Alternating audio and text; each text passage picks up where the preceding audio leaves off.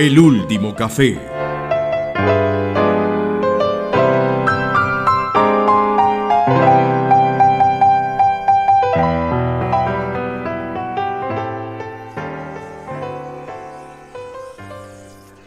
Hola Mario, ¿cómo estás? Apreciado José, muy bien, muchas gracias. Este, esperando ansioso que llegaras antes de que me tentara comer la media luna que te corresponde. Qué bueno, pues afortunadamente la media luna sobrevivió. Espero que haya también café, porque hoy vamos a tener que hablar un poquito largo y tendido. Eh, otra vez tuviste problemas de sueño y tenías el cuaderno rojo a mano y todas esas cosas. Todas esas cosas, de hecho lo que estaba era como pasando cosas del cuaderno rojo y ese cuaderno eh, tiene, ¿cómo decirlo? Eh, tiene cosas como para dejar de dormir, no es como un cuaderno para conciliar el sueño, sino como todo lo contrario. Ve, hablando de, temas de esos delirantes, ¿quién habrá inventado el cuaderno? A mí me siempre he tenido curiosidad de los inventores que, que nunca conoceremos y que inventaron grandes cosas, porque conocemos algunos inventores, pero no sé quién fue el que inventó el cuaderno, el botón, en fin, pero ese es el tema cuando yo no duermo me, pongo a pensar en esas cosas, pero escuchemos las tuyas.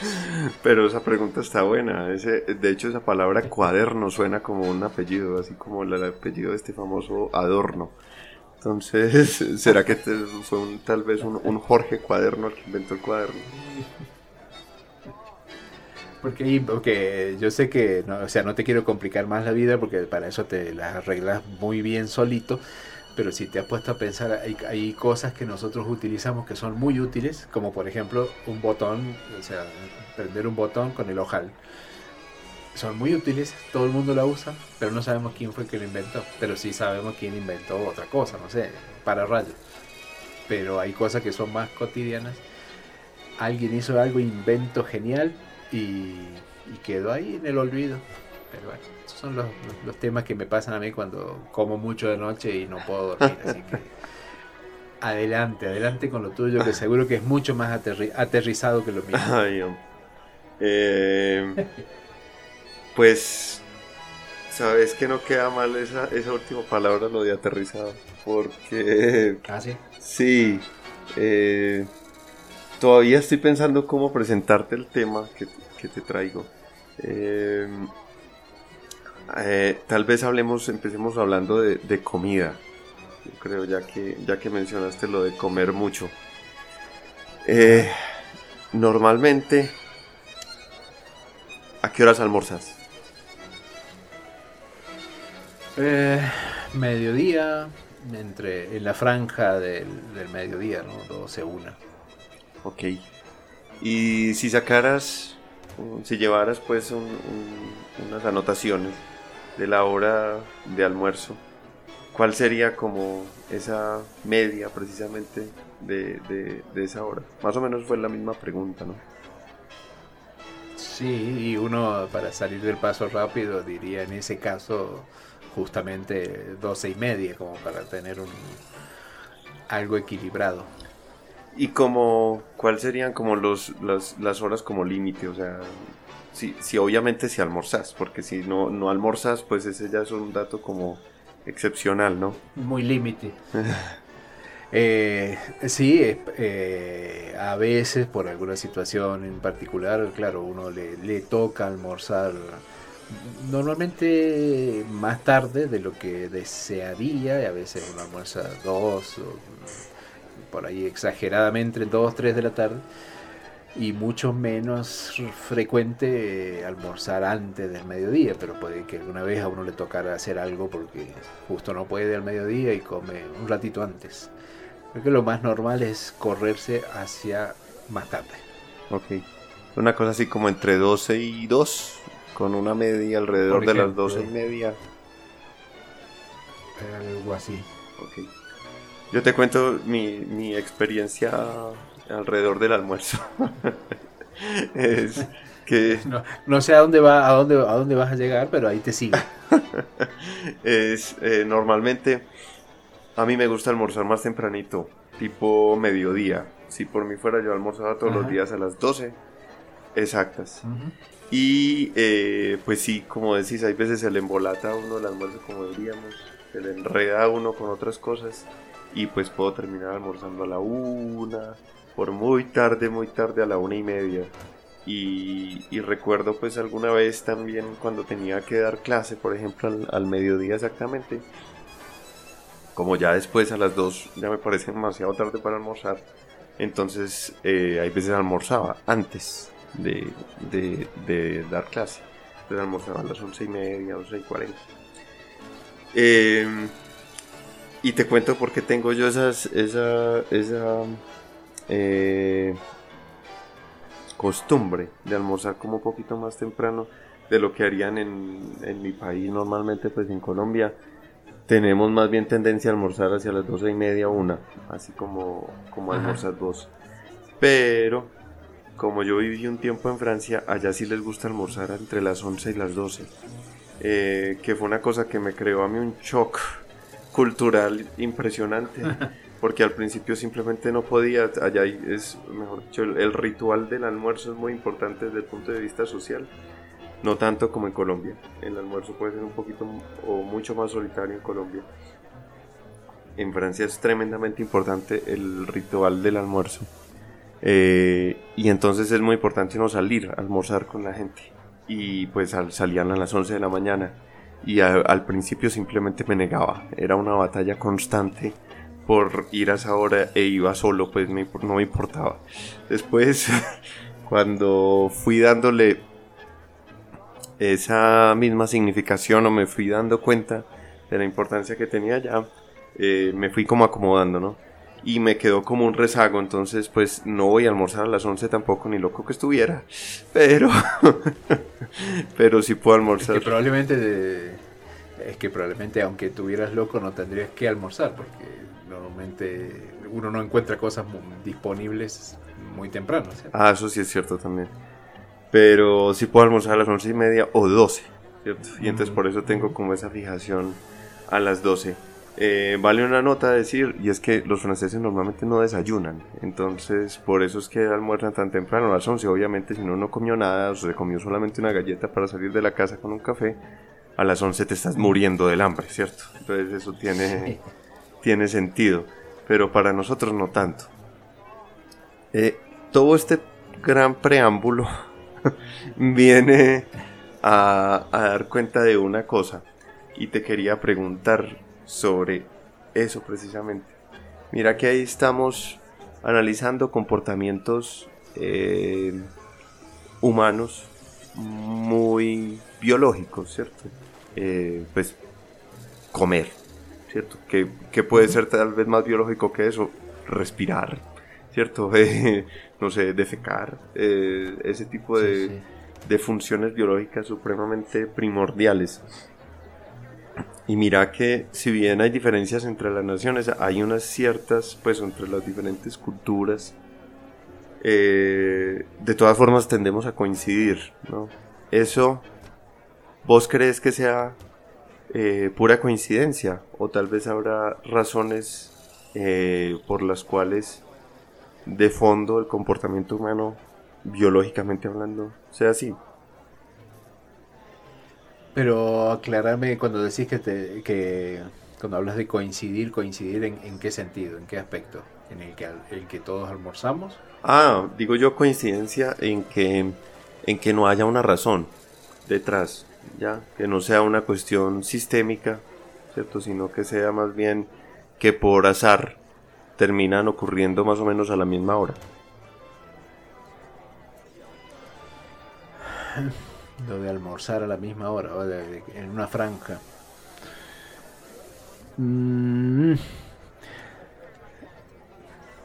Es que no sé, ahí viene de nuevo, lo que estoy pensando es que, va primero, si el, huevo o comerse la gallina, o, en el sentido de que lo, básico, lo, lo, digamos, lo, incontrolable, lo, involuntario es la necesidad de, nutrirse, la, necesidad de comer, porque el cuerpo necesita esos nutrientes.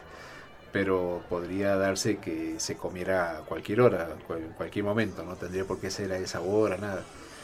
Y si me pongo a delirar un poco, diría que por, por las costumbres sociales que se tienen, en la, cómo dividimos el día, cuando estamos condicionados por horarios, eh, seguramente eso lleva a que todos más o menos a la misma hora tengamos necesidad o ganas de comer y por eso se termina comiendo al mediodía. Estoy pensando en un animalito que está en la naturaleza, él come cuando, cuando tiene hambre, come, y si no tiene hambre no come, y eso puede ser a cualquier hora, me imagino yo.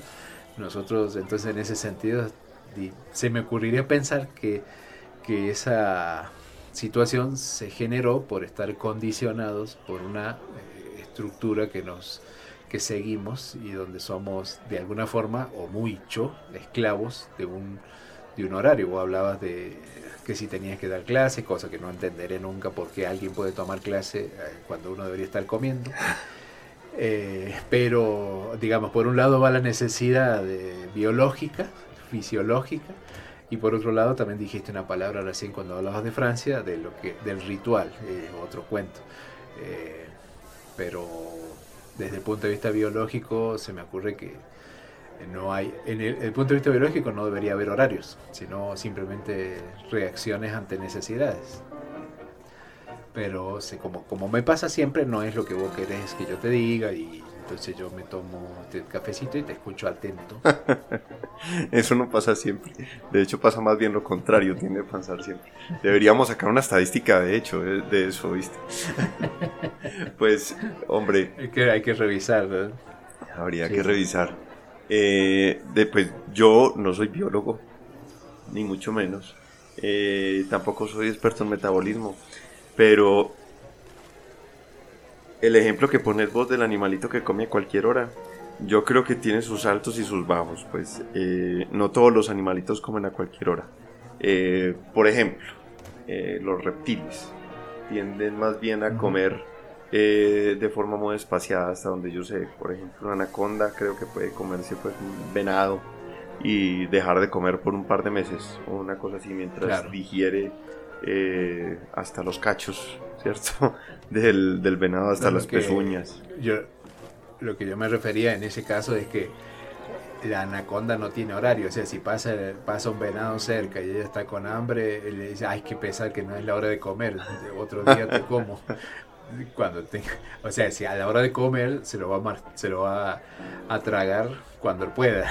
Después, claro, no sigue el, ritual nuestro, obviamente, claro. Ya, ya, ya. Eh, también estaba pensando en otros animalitos, por ejemplo, el, el colibrí, que ese ya es como el otro extremo, que ese tiene un metabolismo tan acelerado que tiene que estar ingestando, creo que como el 90% del tiempo, una cosa así, o sea, todo el tiempo está en función de buscar comida por, por su metabolismo propio.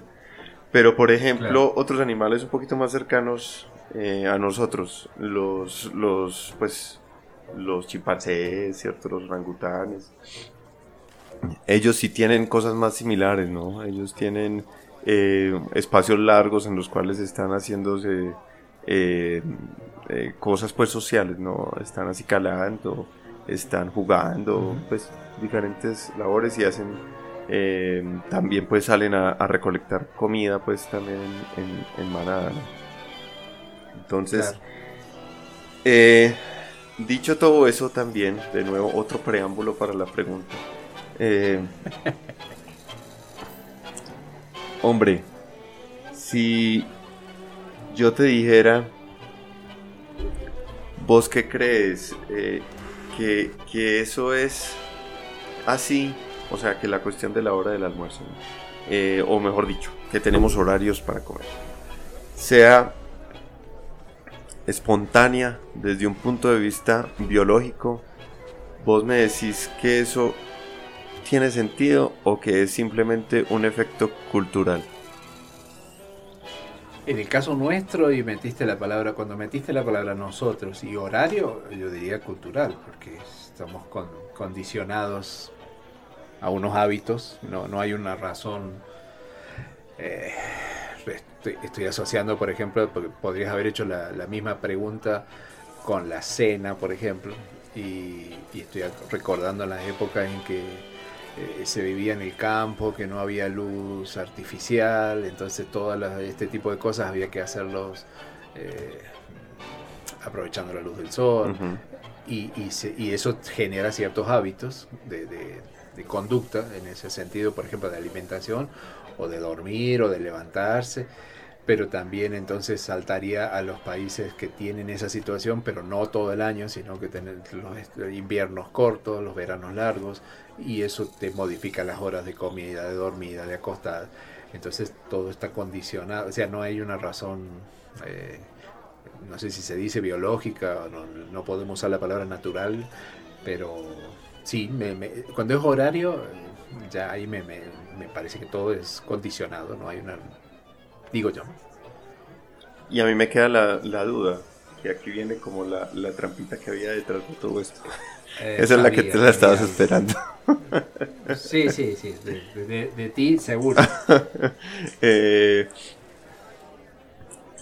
¿Será que esa cuestión cultural no es simplemente biología expresándose en forma que la llamamos condicionada? Mm cuando me, ahora cuando vos metes la palabra biología y, conductas, yo trato de imaginarme eh, ventajas evolutivas, eh, si alguna, eh, la, naturaleza no funciona por capricho, siempre hay alguna razón. Me harías pensar, bueno, cuál, cuál es la razón por la cual este, nos llevaría a este comportamiento, según tu mirada. Y si como me lo vas a, a explicar, yo me pongo feliz de escucharte. No lo había pensado en términos evolutivos, pero eh, sí lo había pensado en términos de, de organización, pues mejor dicho. Em, el, ser humano tiene, digamos, biológicamente la, capacidad de, o, y hasta la necesidad, ¿no? De organizarse socialmente. Entonces, eh, yo trato de entender esa organización social como una expresión de la biología propia del ser humano, ¿no? Eh, hay otras especies que, evidentemente no, no, hacen lo mismo. Hay otras especies que sí. Es decir, hay especies que son, digamos, como medio apolíticas, por ponerlo ya en términos muy aristotélicos, y otras especies que son eh, más políticas, ¿cierto? Eh, ¿En qué sentido? Que, por ejemplo, los, no sé, los, los, los tigres, los tigres de Bengala, por ejemplo, son más bien solitarios, muy, muy solitarios eh, casi siempre viven solos, cazan solos, hacen todo solos. Obviamente pues eso se interrumpe pues con ciclos como el de la maternidad, con, con, los hijos, con las crías, ¿no? Pero pues típicamente son animales solitarios, no como los, como los simios, que sí son animales pues sociales eh, per se, o los leones por ejemplo, son animales sociales que no, que de hecho pues un león que se queda sin manada típicamente, hasta donde yo entiendo, se, muere, ¿no? Em, y lo mismo diría yo de, los seres humanos. Si bien pues obviamente un ser humano solo puede sobrevivir, sí le cuesta mucho más trabajo. Em, no estoy diciendo pues que vivir en sociedad sea lo más fácil del mundo, pero creo que algunas cosas se nos facilitan, ¿cierto? Eh, por lo menos lo de conseguir comida. Y algunas veces te digo que me lo entiendo también al tigre de Bengala, ¿no? Efectivamente, hay veces provocaría estar como un poquito alejado de, de ciertas eh, circunstancias asociadas a, la, a, lo político, ¿no? y entonces en ese sentido yo pensaría que de hecho todas esas costumbres son básicamente una expresión de la biología. Y, y ejemplifícamelo. ¿Por qué? ¿Por qué dices eso? Por lo que la, cuestión social, ¿no? Eh, dado que biológicamente estamos inclinados a ser sociales, eh, el hecho de que lleguemos a costumbres de comportamiento social es una consecuencia de esa misma biología. Y lo que pasa es que me cuesta un poco imaginarme, cuando, cuando vos pusiste, decías la palabra recién, horario, eh, lo entiendo en nuestro contexto, eh, en, la sociedad humana, pero no me cuesta imaginarme a los chimpancés cumpliendo horarios, por ejemplo, aunque lo hagan.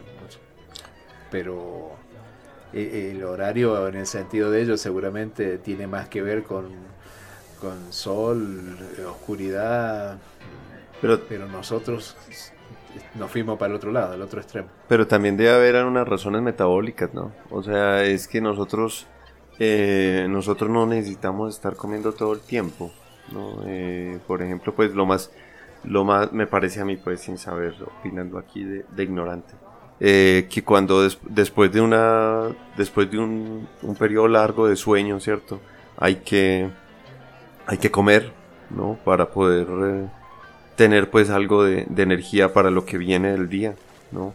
Luego, después de un cierto periodo en que ya tuviste tiempo de hacer una digestión de eso, pues habrá que volver a comer y así sucesivamente. Así más o menos me lo, me lo imagino yo de, como desde el imperativo pues metabólico, ¿no? Y eso puede uno tratar de, pensar lo que, que culturalmente tiende a hacer, eh, a hacer que coincidamos también en, en, ciertos, en ciertas horas. Ahora, ahí yo sigo jugando con tus palabras, eh, culturalmente y la parte metabólica.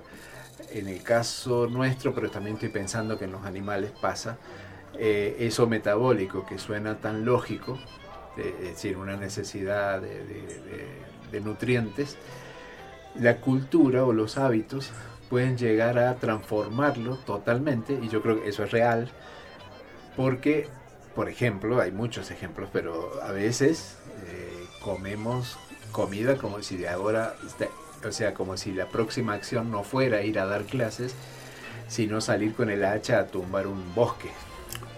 Sí.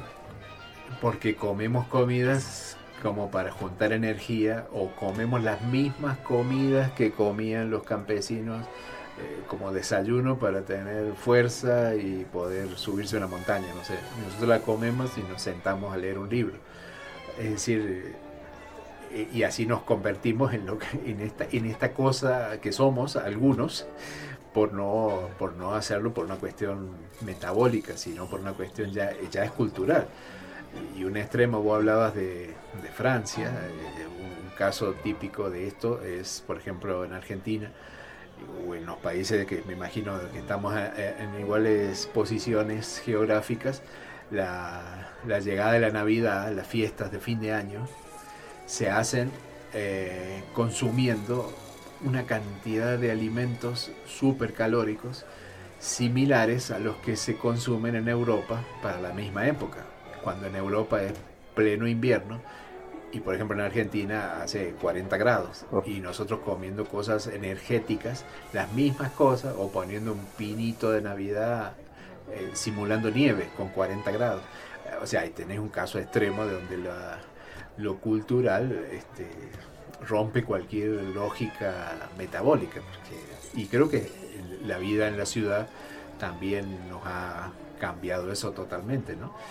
Estaba por echarnos la culpa a nosotros, pero a los, a los, a los animales también nosotros les solemos hacer eso, ¿no? Cuando a un animal lo mal acostumbras, ya no hace, o sea, podés cambiarle sus hábitos. Estoy pensando en el caso de las gaviotas o en el caso de estos animalitos donde hay parques naturales y que empiezan a robarle comida a, los turistas. Ya dejan incluso de, de cazar, o sea, ya nacen en realidad sabiendo cómo abrir carteras. O sea, es increíble cómo se condiciona. Gaviotas que, que se van a comer a un basurero y no van al mar, por ejemplo, porque les resulta más fácil la comida. Somos fáciles de cambiar en eso, ¿no? Sí, claro. El, el imperativo biológico que llamaríamos eh, está también condicionado por esa parte cultural, que, que, esa parte cultural a veces tratamos de sacarla del imperativo biológico, pues yo creo que es una parte de un imperativo biológico, pues, mejor dicho, eh, que ahí va como una, como una cuestión de la, como, como parte de la cuestión de lo que estaba hablando. Eh, que, que la, eh, todas esas acciones, todas esas costumbres son un imperativo biológico de por sí. Y que todos esos comportamientos nuestros, eh, pues tanto nuestros y de los animales, ¿cierto? Están, están, ¿cómo poner una palabra? Están em, modelados, ¿cierto? O están estructurados a través de, de, de imperativos biológicos, por ponerlo de alguna forma. Eh, y en ese sentido, yo creo que podríamos hacer o tratar de entender eh, tanto las, las acciones que, que nosotros ya concebimos como puramente biológicas, esas que estamos mencionando, en el mismo plano que las acciones que llamaríamos eh, de índole cultural o de índole eh, pues comportamental, costumbres, ¿no? Y, podríamos tratar de estudiarlos a través de, de, de esa perspectiva. ¿O qué opinas vos? Que además pienso que, digamos, trajiste un tema que ya de por sí también tenía un, peso particular cuando hablabas de estos comportamientos, decíamos, biológicos, porque estaba pensando que si hubieras, en lugar de haber traído el ejemplo del almuerzo, hubieras traído el ejemplo de a qué hora te acostas a dormir, por ejemplo. En ese caso no hubiera sido, habrá todas las, todas las variaciones que vos puedas plantear, pero en ese caso no hubiera sido tan crítico como en el caso de la alimentación, porque la alimentación de por sí trae toda esa otra, digamos, todos dormimos en algún momento, necesitamos dormir, y bueno, habrá variaciones de cómo dormís, dónde dormís, a qué hora dormís, pero, o qué te pones o no te pones para dormir. Pero en el caso de la comida, de por sí, tiene una connotación cultural muy fuerte, ¿no? Y, es, muy complejo. el ejemplo que trajiste sin irnos a los chimpancés, sin irnos a ningún animal, solo con nosotros, de que por qué comemos lo que comemos, ahí hay un peso terrible que no necesariamente está ligado a la cuestión biológica o metabólica. Es, el tema de la comida es... Digamos, hay gente que trabaja en eso, ¿no? Nosotros no, nosotros somos usuarios de la comida, pero sé que hay personas que, que, bueno, que analizan todo esto, ¿no? Claro, Mario, pero es que a nosotros nos gustan los temas difíciles. no, a, vos te gusta hacerme la vida difícil. No, no lo puedo negar, tampoco lo confirmo, pero no lo puedo negar. Sí. Ya eh, habrá, habrá alguna necesidad biológica por detrás de eso. por lo menos eh, entendida culturalmente, yo creo que sí por ejemplo, ¿los, ¿los, animales se harán bromas? Sí, por lo menos que yo sepa que, he visto en, documentales, los delfines, los, los simios, se hacen bromas. Interesante. Sí, eh, bueno, y ya que pusiste el tema de la hora de acostarse, eh, en ese sentido, Mira que hay unos comportamientos que están regidos tanto por eh, biología como por cultura. Yo sé que te acabé de poner las dos cosas en el mismo plano. Difícil, sí. Y en el mismo plano, ¿cierto? Entendías las dos como la misma, como, como provenientes de la misma fuente. Sin embargo, nosotros típicamente tendemos en nuestro, en nuestro discurso, pues nosotros me refiero pues a la sociedad en general, eh, tendemos a poner esas dos cosas como separadas, ¿cierto? Como si fueran, como si hubiera una cosa biológica y otra parte pues cultural de nuestro comportamiento, sin decir de dónde proviene esa cosa cultural, como si fuera extra biológica, como si cayera del, cielo, ¿cierto? Eh, si nosotros ponemos todo eso en el mismo plano, ¿no? Mira que hay, hay, hay, hay comportamientos que están tanto regidos por una por un imperativo biológico como por una como por un plano cultural pues o moderados por un plano cultural el, lo de la comida era, es como un ejemplo precisamente, eh, eh, ¿cómo decirlo? Eh, un ejemplo muy, muy importante, ¿no? Porque pues e, conlleva la, necesidad de incorporar energías y nutrientes al cuerpo, pero está atravesado pues por toda una cuestión cultural supremamente complicada, como lo notaste. ¿Será que todo eso lo podemos estudiar a través de conceptos como eh, la media? ¿Te acordás que con eso arrancamos? La varianza. ¿Vos, qué, ¿Vos qué crees? que, que no me imagino que, que mi intuición me dice que probablemente hay investigaciones en el campo de la sociología que lo estén haciendo, pero honestamente no, no conozco, ¿no? O sea, pienso que como cualquier dilema de lo que te planteas, se puede investigar, puede, seguramente habrá gente investigándolo, pero no, honestamente no tengo no, no he tenido el contacto con ese tipo de, trabajos, ¿no? Pero desde, desde, el momento en que, digamos, estudiamos la vida, pasión y muerte de los tigres de Bengala, eh, también se habrá personas estudiando lo, mismo de nosotros mismos, ¿no? Y ahí entrará eso que estás planteando. Sí, yo tampoco he tenido la, oportunidad de, de eh, hacer una de informarme bibliográficamente hablando pues pero sí lo sí bibliográficamente anoto en mi cuaderno las preguntas que me van surgiendo al respecto. Y en ese en ese mismo sentido creo que tal vez podríamos caracterizar el comportamiento humano a través de, de medias y varianzas de nuestros de nuestros diferentes comportamientos. Eh, aquí puse unos que sí, que tienen ese, ese imperativo biológico, ¿no? El de, el de comer, vos pusiste el de dormir. Y tendríamos otros así, más que poner, Y entonces ahí tendríamos como un punto de comparación más o menos, ¿cómo decirlo? Eh, cercano, sencillo, con, con otros miembros del, del reino animal, ¿no? Sin embargo, eh, te la pongo más difícil ya que nos gustan los temas difíciles. Eh, con otras cosas. Con otras cosas que son todavía más culturales. Eh, por ejemplo, el lenguaje. O por ejemplo, la escritura. Eh, comportamientos como la creación literaria. la poesía.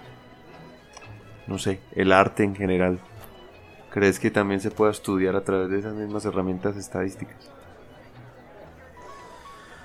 Uy, yo creo que eh, eh, casi que me voy a sentar con aquella señora que me está mirando con cara fea porque ya, estamos hablando mucho y están, creo que están esperando que nos callemos para poner la música, pero has traído tantos, o sea, mencionaste tantos temas, ya se me sal, te me saliste de la biología incluso, con lo cual yo me sentía feliz.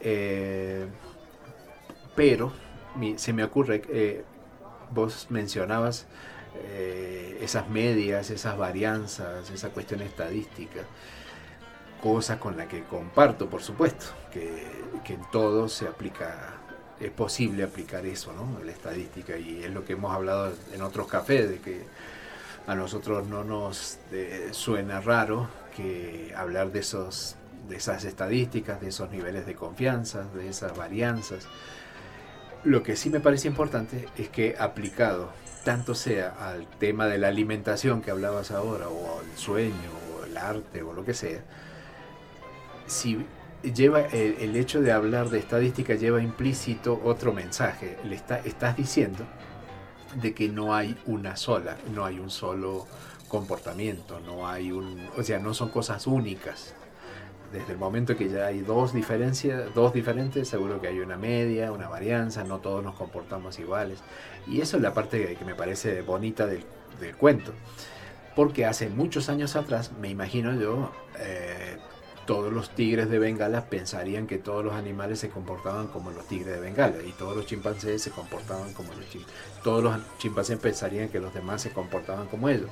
Y si lo llevas exagerando un poco al comportamiento humano, eh, todos los que almorzaban a las 2 de la tarde se creerían que en el mundo todo el mundo almuerza a las 2 de la tarde. En la medida que podés conocer otras culturas, otros comportamientos, cosa que hoy ya es posible, te das cuenta de que hay, en todo hay variancia. Todo el mundo se acuesta, ni todo el mundo se acuesta igual, ni duermen igual, ni todo el mundo siente el arte igual, ni todo el mundo, o sea, no podemos evitar la, la estadística. Eso es lo que me parece bonito. O la estadística nos está diciendo, no te creas que hay una sola cosa. Y eso me parece bacán. Eso me parece como, como para mí interesante de este café, ¿no? En mi caso. Sí, sí, sí, completamente. Eh, sin embargo, pues, eh, sí me gustaría hacer una precisión que me dijiste que, que me salí de la biología y tal vez como para, eh, para no... A ver, ha venido complejo. Ahora me vas a meter a biología y arte. A ver, cuéntame. No, para, para darle entrada al arte y, y, que pase pues la música. Eh, la precisión es que precisamente no me salí de la biología. bueno, yo creo que entonces más bien prepárame en el menú esa, esa otra opción.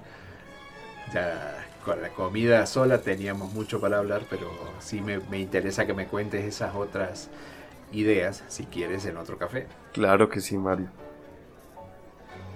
Ah, listo, amigo. Entonces, mm, eh, intentando pensar que no me estás eh, engañando, no estás intentando engañarme.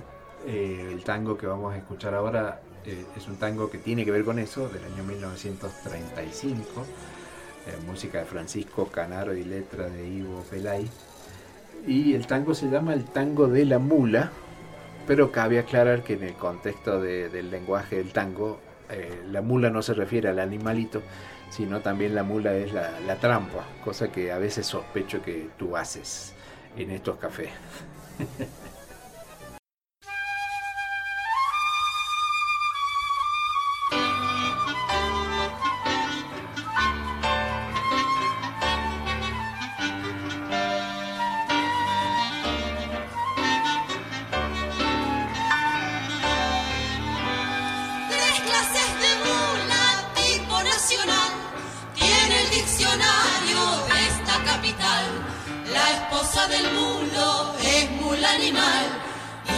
es la bruta que hace todo mal.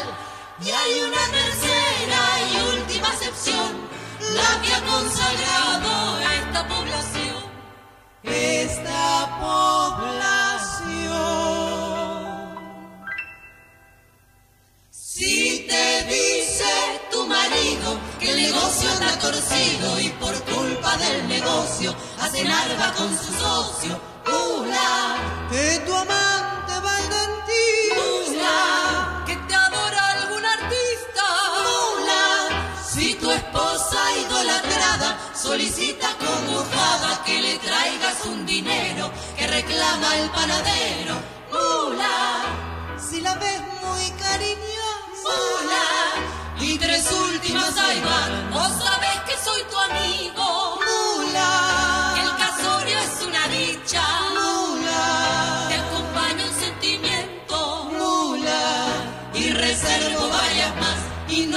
con las mulas.